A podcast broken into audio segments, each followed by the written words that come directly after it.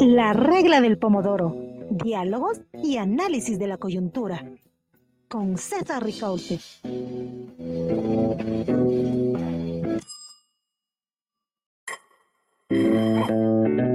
La regla del pomodoro. Diálogos y análisis de la coyuntura. Con César Ricaurte.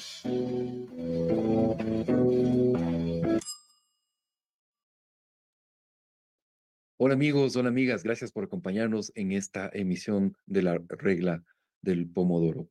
Muchas cosas han pasado en el Ecuador en los últimos, en este año, en realidad en el 2023 ha sido un año muy intenso en el cual hemos vivido de dos procesos eh, electorales, eh, elecciones adelantadas con doble vuelta, es decir, los ecuatorianos hemos tenido que acudir tres veces a las urnas, eh, en, medio de un clima de violencia criminal que se ha desbordado, el, el Ecuador posiblemente termine este año 2023 como uno de los países, si no el país más violento de América Latina, lo cual es decir muchísimo, ¿no es cierto?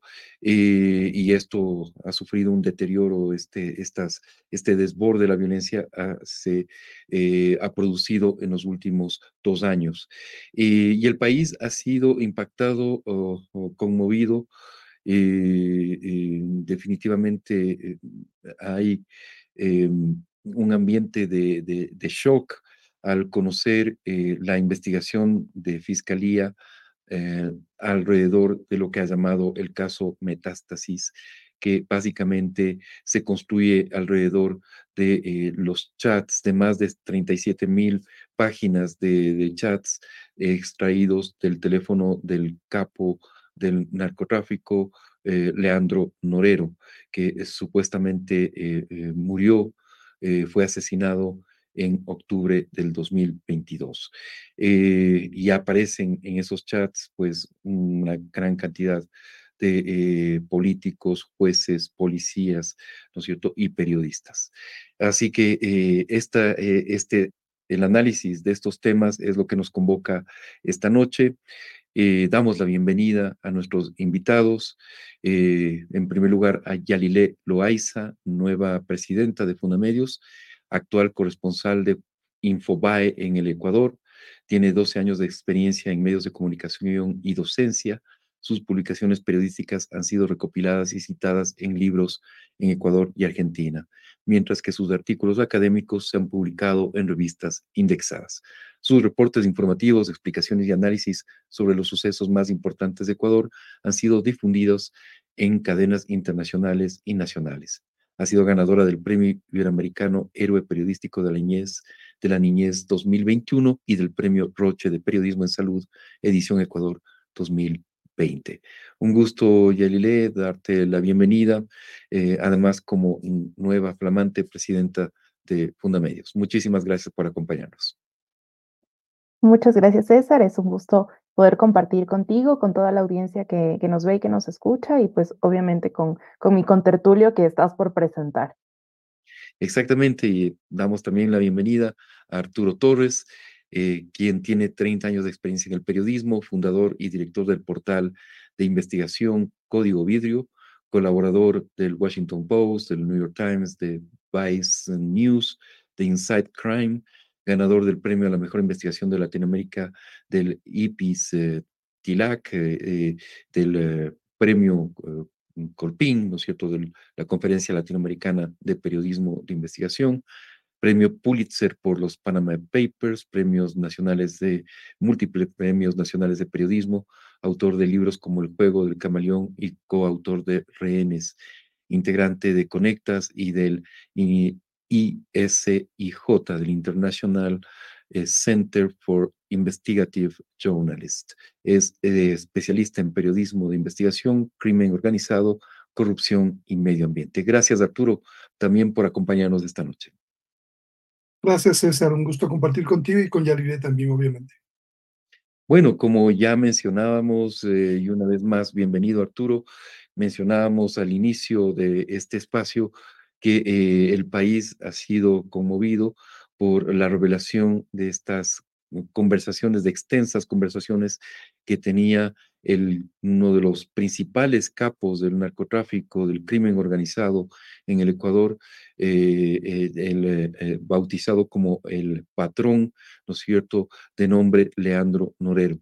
En, en los chats que ha revelado Fiscalía, y que ha motivado la apertura de este caso llamado Metástasis, ¿no es cierto? Hay eh, intercambios, por ejemplo, con el uh, expresidente a estas alturas, ya expresidente del Consejo de la Judicatura, eh, Wilman Terán, con generales de la policía como Pablo eh, Ramírez, y, bueno, y con un sinnúmero de funcionarios judiciales, jueces, eh, policías en activo, ¿no es cierto? Y también con periodistas. Y eh, vamos a plantear esa, esa perspectiva porque realmente es tanta la información que además va apareciendo día tras día, ¿no es cierto? Eh, a partir de que Fiscalía abrió públicamente el acceso a los chats de, Norero, va apareciendo información todos los días. Pero justamente a nuestros invitados, dada su, también su extenso y, y, y y, prestigioso trabajo en el periodismo, ¿no es cierto? Queremos plantearles eh, lo que aparece en esos chats acerca de eh, el trabajo periodístico. Y una de las cosas que eh, impresiona es cómo uh, uh, Leandro Norero, perdón, y el también prófugo de la justicia, el empresario o, supuesto empresario Javier Jordán, ¿no es cierto?, intercambian chats en los cuales se puede ver que em, estaban complotando eh, para atentar contra periodistas. Y aparece por lo menos mm, dos periodistas o directivos, o una periodista y un directivo de un medio de comunicación, Sara Ortiz y Gabriel Martínez con nombre y apellido, y además se pide también la, eh, la cabeza, digámoslo así, de periodistas de Teleamazonas y de Coavisa. Es eh, esto, uh, Yalile, eh, Arturo, además sucede en el marco de una creciente violencia contra los periodistas. En este año acabamos, vamos a acabar con nueve periodistas exiliados, con un, número importantísimo de agresiones. Estamos en este momento en 255 agresiones y un desborde del, justamente de las amenazas del crimen organizado que frente al, al año base del 2020, por ejemplo, se eh, ha incrementado en 800% el número de amenazas de, eh, y agresiones por parte del crimen organizado. ¿Qué significa esto? ¿Qué, qué, qué significado le dan ustedes al hecho de conocer ya de cerca que había eh, un capo del narcotráfico que eh, complotaba con otro personaje eh, que además ha enjuiciado a diversos medios de comunicación, complotaba con otro personaje como Javier Jordán, ¿no es cierto?, ah, para atentar contra la vida de periodistas en el Ecuador. Vamos primero, Yelele, contigo y luego con, con Arturo. Bueno, todo lo que has, mm, resumido es, demuestra el grave escenario que vive el país cuando nos referimos a la violencia. En el caso de los periodistas, mm, ya hubo banderas rojas, eh, para, por así decirlo, que nos explicaban que la situación eh, del oficio o las garantías para ejercer cada vez eran menores. Creo que el gran mensaje de la impunidad por ejemplo, sobre el secuestro y asesinato de nuestros colegas del el comercio, fue una primera gran alerta, porque se envió el mensaje de que al periodista se le puede, eh, se lo puede secuestrar, se lo puede asesinar y no pasa nada. Y es lo que luego ha pasado con agresiones que tal vez son em, un poco menos graves, digámoslo así, ¿no? Entonces hay un, hay un paro y el periodista se lo agrede, se lo retiene, se lo insulta y no pasa nada.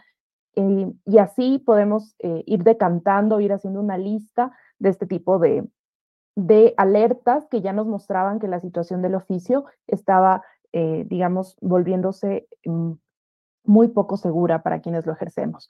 Y en el caso de este año en específico, con los periodistas exiliados, creo que esto y lo que ha sucedido y lo que has resumido da cuenta de la penetración del crimen organizado y en esto yo sí quiero em, eh, ser enfática con las personas que nos escuchan No es que este año recién empezamos a hablar o a reportar sobre el crimen organizado, sobre el narcotráfico. Tenemos a periodistas como Arturo que llevan toda su carrera hablando sobre esto y hablando sobre los peligros de además eh, de esta penetración que no solo es a través de las fronteras o en las calles, sino es también en los círculos de la política o como nos revela el caso Metástasis en todo el sistema judicial.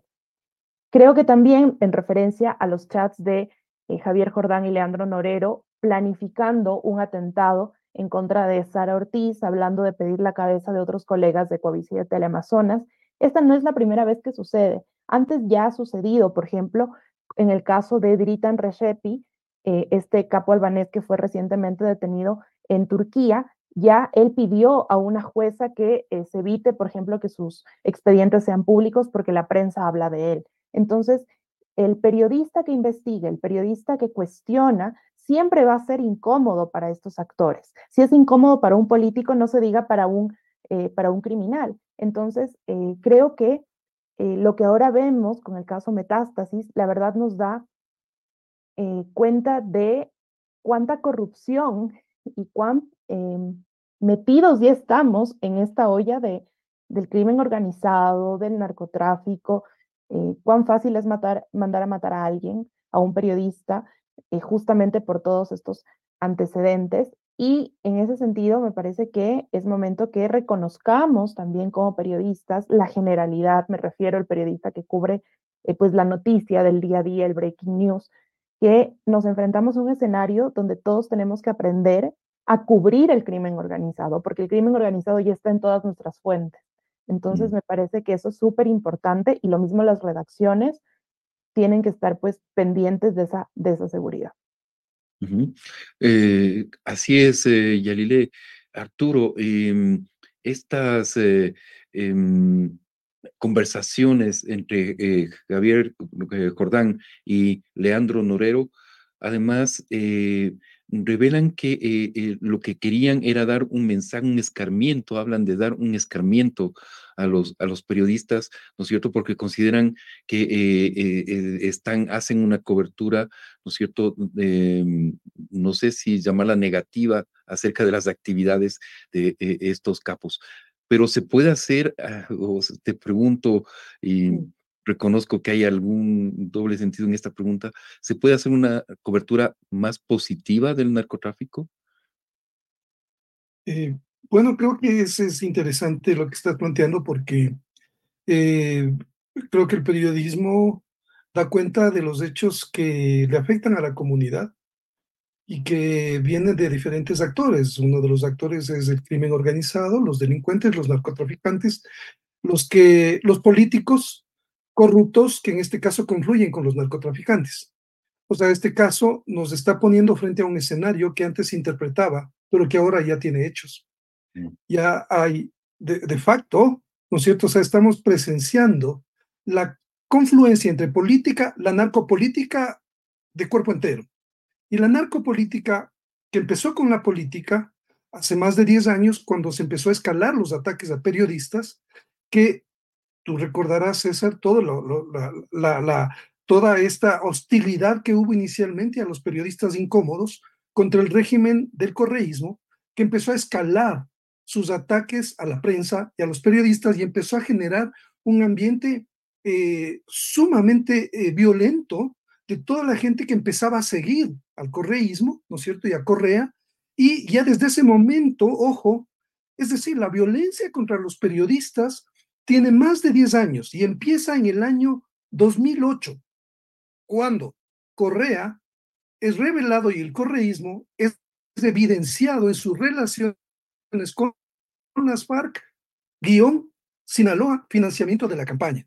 Desde ese momento se desencadena un sinnúmero de ataques pormenorizados y sistemáticos contra la prensa, contra los periodistas que empiezan a ser aporreados, enjuiciados, perseguidos, los medios y los periodistas en conjunto. Entonces, no hay que olvidar eso porque eso es lo que un poco va abriendo todo este escenario de hostilidad contra la prensa y contra los periodistas y generando una narrativa de la prensa corrupta, ¿no es cierto? Entonces ya se va calentando todo esto, van escalando, se van haciendo medios paralelos, ¿no es cierto? Todos sabemos cómo, cómo se configuró todo este aparataje de aporreo a prensa y periodistas que no se alinearon con el gobierno de turno. Otros sí se alinearon y aquí vienen las confluencias eh, que, estamos viviendo ahora precisamente. Fíjate, 10 años antes empieza a ver esta, esta penetración de los carteles, los grandes capos empiezan a crecer, que inicialmente eran parte de las pandillas que logran un acuerdo con el gobierno, pero el gobierno les deja crecer silenciosamente. Y esos grandes capos luego se convierten en el patrón Norero, en el gato Farfán, en Gerald, que crecen, se alimentan en ese gobierno, mm. que se dedica a aporrear a la prensa que dice que ya hay narcotráfico en el Ecuador. Desde el año 2010, 2011, cuando el Chapo Guzmán empieza a abrir empresas de fachada en el Ecuador y los periodistas que denunciábamos eso, el ministro de esa época, José Serrano, se encargaba de atacar a los medios y de empapelarte y mandarte la rectificación para que publiques la carta entera, ¿no es cierto?, en primera plana, negando que existan narcotraficantes en el Ecuador y que el único problema era el microtráfico. Entonces es bien importante tener en cuenta cómo empezó esto y ahora cómo ya se evidencia en toda su magnitud, porque los ataques han ido escalando contra los periodistas y contra la prensa. Y el primer gran desenlace violento de eso es precisamente, como mencionaba Yalile, el asesinato, el secuestro y asesinato del equipo periodístico y un gobierno que no sabe qué hacer, que no defiende, y el, gobierno de Lazo, de Guillermo Lazo, que tampoco le da claridad. Y ojo, cuántos chats y cuántas comunicaciones no se saben de la negociación que se realizó del secuestro y que precisamente desembocó en el asesinato del equipo periodístico y la CIDH estableció que había ya indicios de responsabilidad de agentes estatales. Entonces, hablamos de dos gobiernos consecutivos que han mantenido en secreto esas conversaciones y esos chats. Esa es la importancia. Ahora mismo, los chats nos ponen en evidencia que quienes somos blancos permanentes del crimen organizado, política, de los políticos corruptos, en la primera línea estamos los periodistas. O sea, eh, eso, creo que lo, lo, extremadamente, eh, digamos, fehaciente y, y, y, impresionante, porque yo no creo que existe un caso así en el mundo, en el cual se presente de esta forma ya esta relación, como yo decía, entre política, narcos, corrupción. Mm. Eso es lo que evidencian los chats y además quienes están siendo objeto de los ataques que estaban tejiéndose, ¿no es cierto?, en tras bastidores y que ya se interpretaba de dónde podía ser, pero ahora estamos frente a ese escenario y sin embargo, César, solo para cerrar, me parece que es muy importante que, que, que, que que más allá de la solidaridad que se expresa a los periodistas, también recuerdo que mucha solidaridad hubo para el equipo periodístico del comercio. ¿Y qué pasó? ¿Qué ha pasado? Que siguen escalando los peligros, las amenazas están latentes, no hay mecanismos eficaces más allá de las acciones que, por ejemplo, Fundamedios ha impulsado, ¿no es cierto?, tratando de que se generen procedimientos, mecanismos, se ha recorrido, se ha hablado con periodistas, pero al final hay una indefensión, una indefensión mucho más grave, porque ahora sabemos que la policía y todos los estamentos del Estado, los jueces, eh, los organismos de control están totalmente permeados por el crimen organizado. Entonces, ¿cómo podemos confiar los periodistas en que nos dé seguridad un Estado que está totalmente permeado por el narcotráfico? Esa es la paradoja. Totalmente, Arturo, y, justamente les planteo esto, es decir, eh, lo que revelan los, los chats de, Norero eh, Jordán, ¿no es cierto? Pero muchos otros también, eh, de las, justamente de las conversaciones de Leandro Norero con otros personajes, es que hay una voluntad de Leandro Norero por intervenir activamente, por cooptar activamente el poder político y económico del país.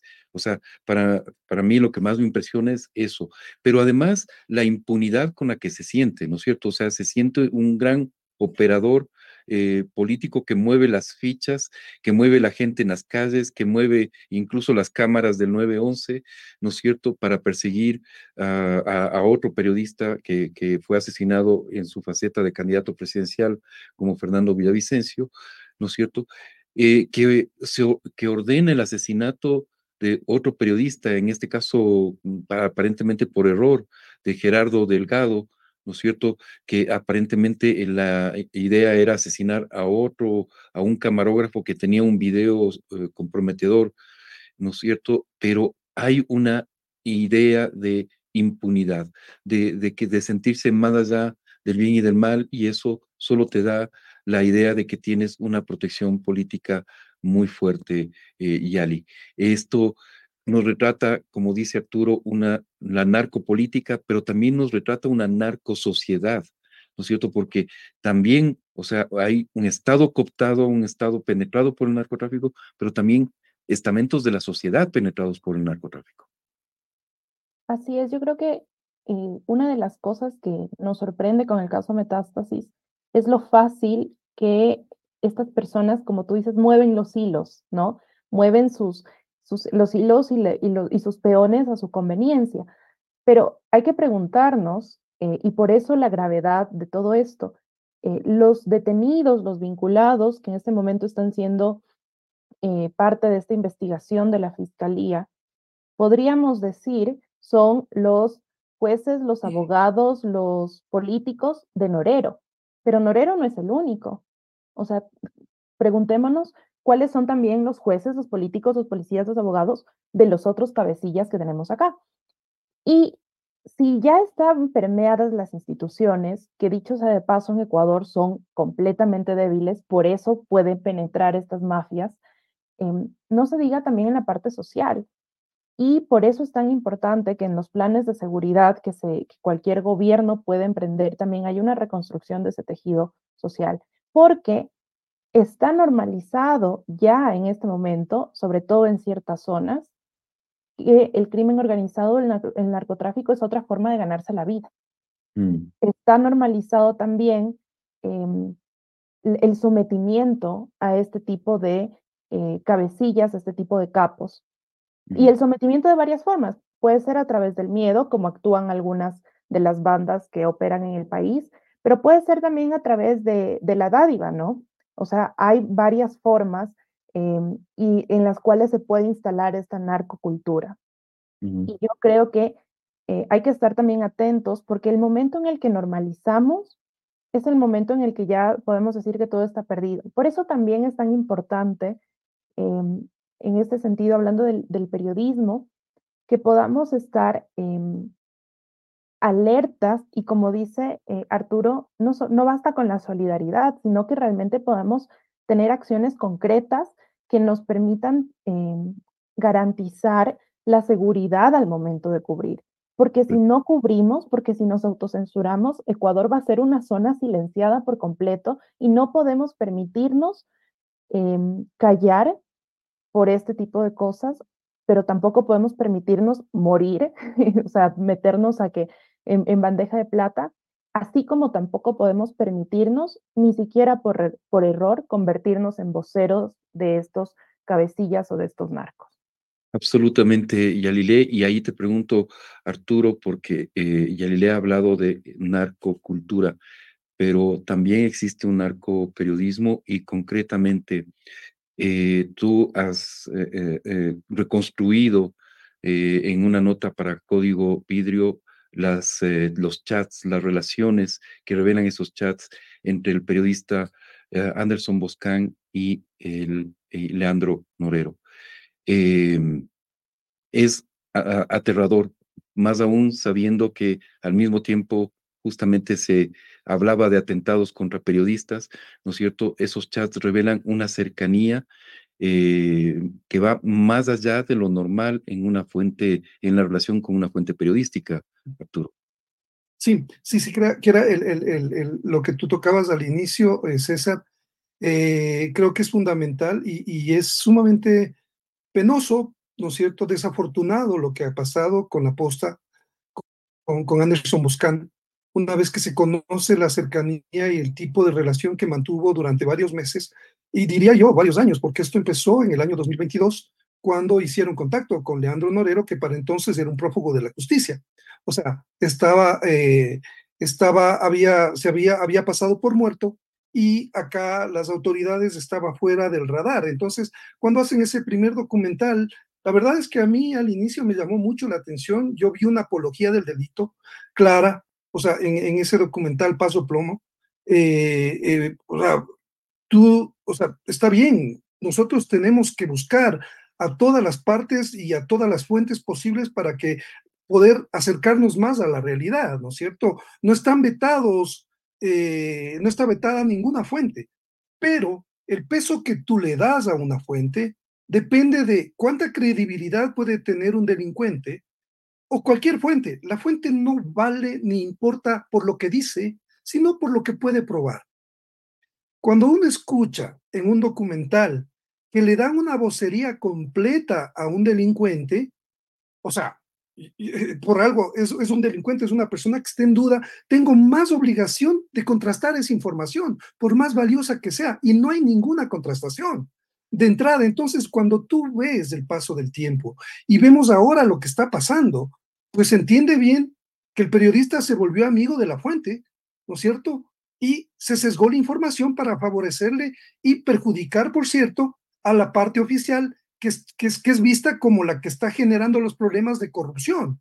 Mm. Entonces me preocupa a mí mucho que ese tipo de periodismo, ¿no es cierto?, de volverte amigo de la fuente, de volverte un confidente de la fuente, y el periodista se va enterando que pueden atentar contra la vida de otro periodista que se convierte en político, que es Fernando Villavicencio. Ese es el tema también, o sea que me parece que es mucho más preocupante. Porque yo como periodista, o sea, creo que la, la cuestión ética la podemos, eh, o sea, se construye desde los hechos y cada día tienes que tomar decisiones, ¿no es cierto? Periodísticas, pero la ética te dice claramente que la fuente no es tu amiga. La mm. fuente te da información y tú no puedes generar ningún tipo de compromiso con la fuente. O sea, esto está claro y esto es pedagógico. Este es un caso que debe ser debatido a nivel internacional, porque eh, es parte de una tendencia del influencer periodista, ¿no es cierto? Que también es como que... Y, permíteme, eh, es que además aquí lo, lo, que agrava el tema es que no es que solamente ah, hablamos de una fuente normal, de, de, una fuente legal, ¿no es cierto? Estamos hablando de un capo de la, del crimen organizado, de alguien que ordena asesinatos, que trafica, que hace daño a la sociedad. O sea, no es que te vuelves amigo o vocero o, er, operador de cualquier fuente, que ya sería de por sí una falta ética gravísima. Aquí hablamos de que te vuelves amigo, operador, lo que quieras llamarlo vocero, ¿no es cierto?, de alguien que está al margen de la ley, que está haciendo un enorme daño social. Eh, Yali, Arturo, no sé si quieren comentar algo al respecto. Sí, yo quisiera em, agregar a lo que eh, ya lo ya ha dicho Arturo. Los periodistas nos acercamos a distintas fuentes, eso está claro. Nadie dice que, que no hay que acercarnos a esas fuentes o que solo hay que hablar con fuentes oficiales. Eh, es más, em, creo que muchos cuestionamos a ese periodismo también de boletín, ¿no? O sea, que solo es el boletín que te manda la autoridad. Y yo creo que es súper importante esto, que incluso lo recogen en algunos manuales, justamente eh, cuando se trabaja con filtraciones de fuentes eh, de diversas categorías, ¿no? Entonces, por ejemplo, eh, hay un manual, una guía para periodistas em, realizada por, la, por una asociación profesional de periodistas internacional, junto con el Government, Accountability Project, que dice una cosa que me parece importantísima, sobre todo para este caso, eh, que es el que estamos debatiendo, y dice, periodistas no deberán introducirse en las historias, se refiere justamente a estas historias con fuentes eh, de filtraciones, de inteligencia, etcétera. Dice, no estás ahí como estratega o para ofrecer consejos de relaciones públicas, y tampoco puedes ser el abogado de la persona alertadora. Y es porque justamente, como ha dicho Arturo, los periodistas no tendemos vínculos em, de amistad o de otro tipo con las fuentes, porque en el momento en el que tendemos ese vínculo, éticamente debemos dejar de cubrir esa fuente. Debemos decir, yo no puedo cubrir esto porque yo ya tengo un vínculo y mi información va a salir sesgada. Y lo que me diga esta fuente me puede confundir y lo que me diga esta fuente puede que no sea cierto, y, pero como yo ya tengo un vínculo creado más allá del profesional, em, voy a malinformar o puedo caer incluso en los intereses o en la agenda que esa fuente tenga. Entonces, me parece que es muy importante que, eh, en, ya que ha explotado todo esto, como periodistas también em, hagamos un llamado a todos y, nos, nos eh, y reflexionemos sobre esas distancias que tienen que existir. Porque estas eh, ñañerías, como muchos lo, lo, han, lo han calificado con esta, con esta palabra, con este ecuatorianismo, estas ñañerías eh, que ahora vemos identificadas en un caso muy grave, em, que, que, que, que, muestra nexos con, el, con personas del crimen organizado, también sucede en otros ámbitos. También hay ñañerías políticas, también hay ñañerías de otro tipo, y en todos los casos uno tiene que mantener esa distancia. Uno puede tener una relación cordial, uno no dice que hay que respetar a la fuente, que hay que menoscabarla porque está en una situación u otra. Solo que uno tiene que mantener esa distancia porque si no la información que nosotros tenemos, la información que publicamos, puede estar sesgada, puede estar descontextualizada, podemos convertirnos en relacionadores públicos de esa fuente porque cada fuente que nos da información tiene su agenda, tiene sus intereses. Y me parece que por eso yo decía hace un momento, no podemos dejar, todos los periodistas hemos cometido errores en algún punto de nuestra, de nuestra carrera. Eh, somos humanos y, cometemos errores, pero no podemos en una situación tan grave permitirnos caer en estas, en estos, em, en estas cosas que parecen tan evidentes, ¿no? Me parece que eh, en eso eh, Arturo... Hay líneas, hay líneas rojas, definitivamente. Podrían contarnos incluso desde su, desde su, experiencia esas líneas rojas que no se cruzan, porque hay temas muy sensibles.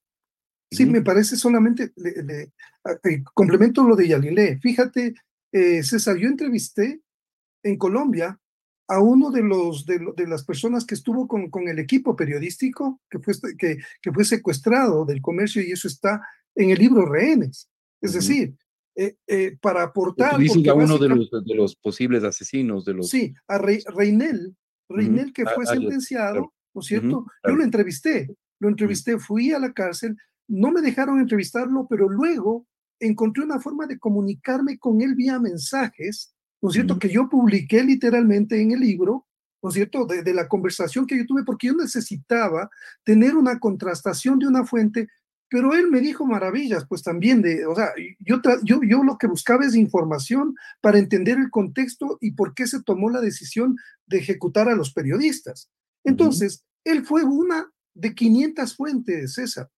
O sea, y, y, y, en esa historia, en ese capítulo de la, de, de, del peregrinaje trágico de nuestros colegas, eh, nosotros trazamos una hipótesis y sobre esa hipótesis fuimos trabajando con muchas fuentes.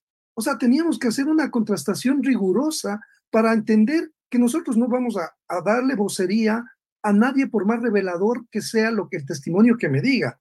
Mm. Ahí yo, me, yo, yo creo que tenemos que, por eso es tan importante el debate de la importancia del método. La verdad es algo que tiene más de tres fuentes. Eh, o sea, cosas así que nosotros necesitamos como, como afianzar las herramientas que nos permitan entender que cuando queremos reconstruir una realidad, tenemos que ser muy rigurosos y distantes de las fuentes, porque como bien mencionaba Yalile, las fuentes tienen intereses y van a querer que su versión aparezca sobredimensionada o que se le dé mucha más importancia a su versión, pero para eso sabemos los periodistas que tenemos que encontrar la forma de buscar muchas más versiones que nos lleven finalmente a, confirmar los hechos, que es de lo que damos cuenta los periodistas y no somos relacionadores públicos de nadie. Entonces, pues, solo para cerrar, yo entrevisté a Reinel, sí, también a un disidente en la frontera, ¿no es cierto?, que, que, me dio su versión de qué es lo que estaba pasando, cómo era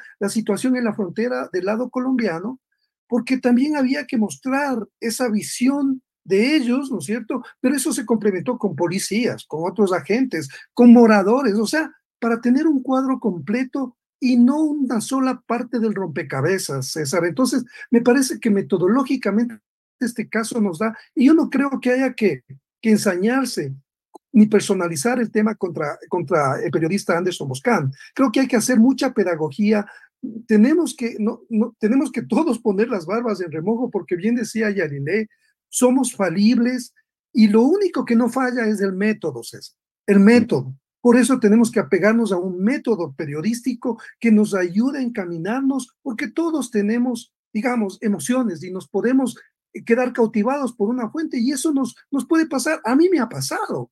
En, mi carrera me ha pasado eso, han habido fuentes que son, que, tratan de encontrar cercanías y en mis primeros años, por supuesto que, que, eso te ocurre. O sea, la relación con las fuentes es, es, es un, es un gran tema que tiene que tratarse. Es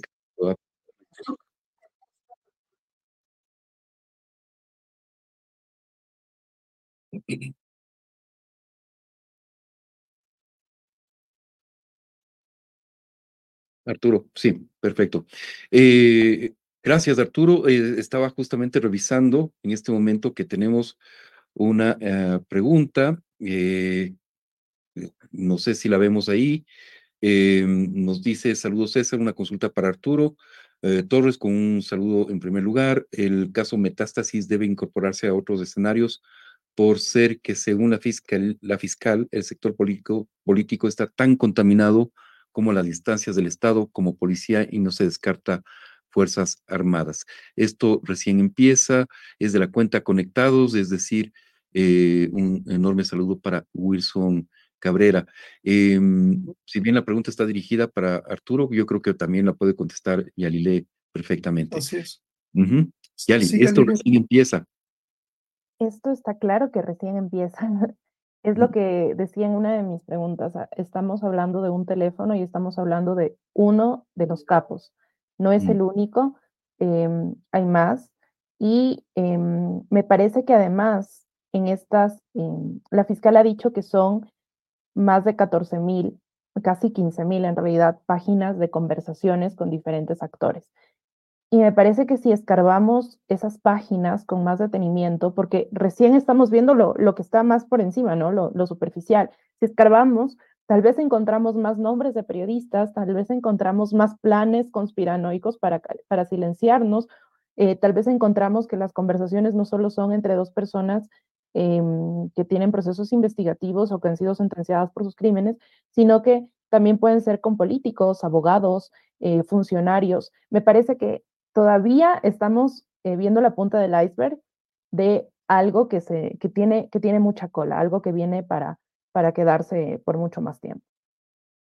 Arturo, esto recién. Sí, sí, así es. O sea, es que los narcos llegaron para quedarse. O sea, mm. llegaron para quedarse y ahora es como me parece que esta es una gran oportunidad para entender que los narcos son personajes híbridos también, ¿no? O sea, que se pueden presentar o tienen operadores que se presentan como benefactores, que tienen una careta, que tienen una fachada, y por eso, César, es mucho más importante que el periodista esté muy precavido de a quién se acerca, de qué cuáles son las intenciones que ven los actores, porque estos actores están reproduciéndose y, no, no, los conocemos, o sea, podemos estar con una fuente, que es lo que, lo que, lo que creo que le pasó a, Anderson Boscan, que inicialmente le dio mucha información, ¿no es cierto? Y él empezó a, y eso, y eso lo ha reconocido también, ¿no es cierto? O sea, él teje esa, esa, esa relación para tener más información, yo creo que ahí ya, empezó eh, el, error, ¿no es cierto? O sea, la equivocación de intimar con la fuente y llegar a, incluso plantear el hecho de hacer proyectos juntos, o sea, publicar un libro cuando el hombre es un delincuente y es un narco, ya vemos que es un asesino. O sea, además que mandaba a ejecutar a mucha gente. Entonces, me parece que, que, que, que el tema es, sí, los narcos llegaron para quedarse, pero ahora son narcos invisibles, muchos de ellos que no sabemos dónde están. Sus operadores tienen una careta que pueden aparecer como eh, empresarios limpios, como políticos limpios, y no lo son. Para eso, los periodistas tenemos que ser muy rigurosos en explorar también nuestras fuentes. Ahora, este es un campanazo, César, y qué bueno que llegue para que los periodistas estemos precavidos frente al escenario que nos toca reportear, no solamente a nivel de, de, la información, sino a nivel de tomar protocolos de seguridad porque ya vemos lo que se nos puede venir. Y ese es el otro tema que también es súper importante que mencionaba inicialmente Yalilé sobre la seguridad de los periodistas. Perfecto, gracias, eh, gracias Arturo, gracias Yalilé. Em, creo que tenemos listo uh, la encuesta, perfecto, gracias eh, Nicole. Em, habíamos preguntado a nuestra audiencia em, si es que eh, apoyan eh, el trabajo de la Fiscalía al frente de la investigación del caso Metástasis. Eh, el 94,6% de la audiencia de este programa apoya el trabajo de la Fiscalía y el no, no apoyan el 5,4%. Es decir, y, ahí les pido también un comentario. Evidentemente hay un gran apoyo en las calles de la población hacia el trabajo que ha venido desarrollando eh, Fiscalía en este caso en específico. Em, ¿qué, em, ¿qué, se esperaría de la acción de la Fiscalía en los próximos, en los próximos días, en los próximos meses? Yalile Arturo. Bueno, creo que eh, lo primero que se espera es que una investigación de esta magnitud tenga todas las evidencias y todos los, eh, los pasos, digamos, se cumplan a cabalidad dentro del debido proceso para que si ya se ha destapado esto, no se vaya a caer en los tribunales, porque tenemos que tener eh, presente que la fiscalía es una parte procesal y que aquí hay un proceso que tiene que ser conocido por jueces que luego determinarán eh, sentencias y luego habrán apelaciones, o sea, esto es un, proceso, un proceso largo, ¿no? Entonces creo que eso es importante por una parte.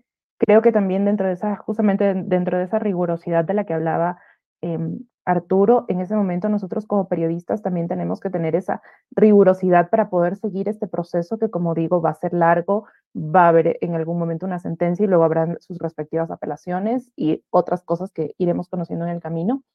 Eh, me parece que el apoyo a quienes nos están demostrando, eh, nos están mostrando estos escenarios es importante para que justamente puedan avanzar estos procesos. O sea, no me sorprende que haya este apoyo ciudadano, porque además, eh, como ya lo hemos conversado, esto de la corrupción, esto de que estaban contaminadas las instituciones, era algo como un secreto a voces que de lo que todo el mundo hablaba, pero ahora tiene caras, ahora tiene nombres, ahora tiene vínculos, ahora tiene relaciones. Entonces, no me sorprende, eh, la verdad, que haya este apoyo. Y más bien creo que em, es importante ver quiénes no están de acuerdo con esto. Y también poder analizar por allí eh, quiénes son los afectados, quiénes son los que eh, se han golpeado políticamente, porque todo esto es un gran conglomerado, ¿no? Aquí estamos viendo a 31, a 38 procesados, pero como digo, esto tiene cola, esto recién empieza. Gracias, eh, Yalile. Arturo, eh, seguramente, con casi con, con toda seguridad, eh, y quitemos el casi, va a haber nuevos, nuevos procesados en, en el caso Metástasis. eso es previsible, ¿no? Sí, sí, sí, ya de hecho hay pedidos para nuevos procesados. ya la fiscal ha dicho que están prófugos. Y yo sí quiero recalcar aquí la cooperación que hay a nivel internacional.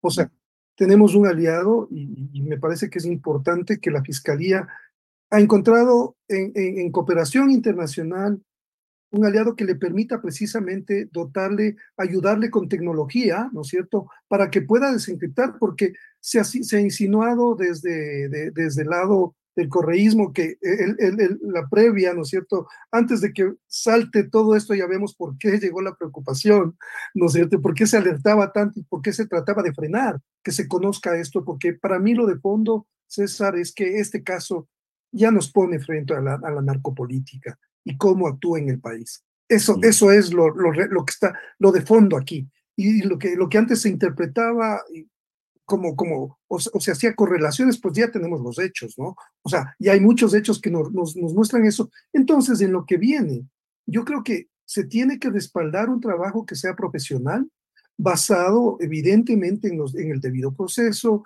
en la recabación de, en, recabar pruebas que sean sólidas y que nos permitan tener un escenario claro de, de, de, hacia dónde vamos, pero ahora mismo, claro, tenemos este gran escenario de incertidumbre sobre qué puede pasar, hasta dónde puede llegar una fiscal que ya resulte incómodo, incómoda a toda la clase política que ha estado envuelta y que está siendo salpicada por su relación con el narcotráfico, con el lavado, con criminales. O sea, esto es, creo que hay que priorizar el tema de la seguridad, tanto de quién está generando la investigación no solamente de Diana Salazar, sino de los investigadores y del equipo que está junto a ella en esta tarea. Hay que fomentar la cooperación internacional y desde el lado del periodismo, que somos los que nos encargamos de revelar ¿no es cierto? Y demostrar las cosas más en contexto, más allá de los chats. Creo que es importante que se aten las conexiones que hay y frente a qué escenarios estamos viviendo.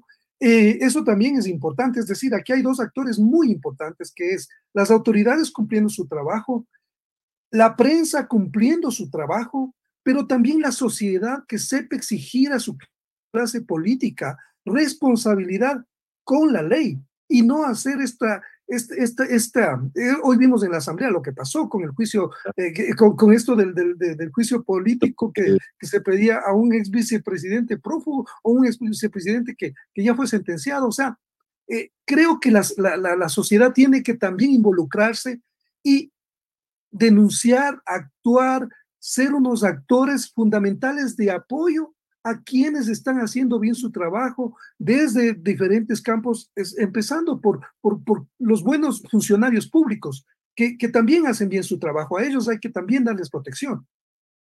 Por supuesto, a jueces, fiscales, policías que hacen su o intentan hacer su trabajo en condiciones muy complejas. Y una vez más, eh, a los periodistas que están en primera línea y que están corriendo eh, peligro que su integridad, su, su vida misma muchas veces está en peligro, tal como lo revelan los eh, chats de eh, eh, Leandro Norero.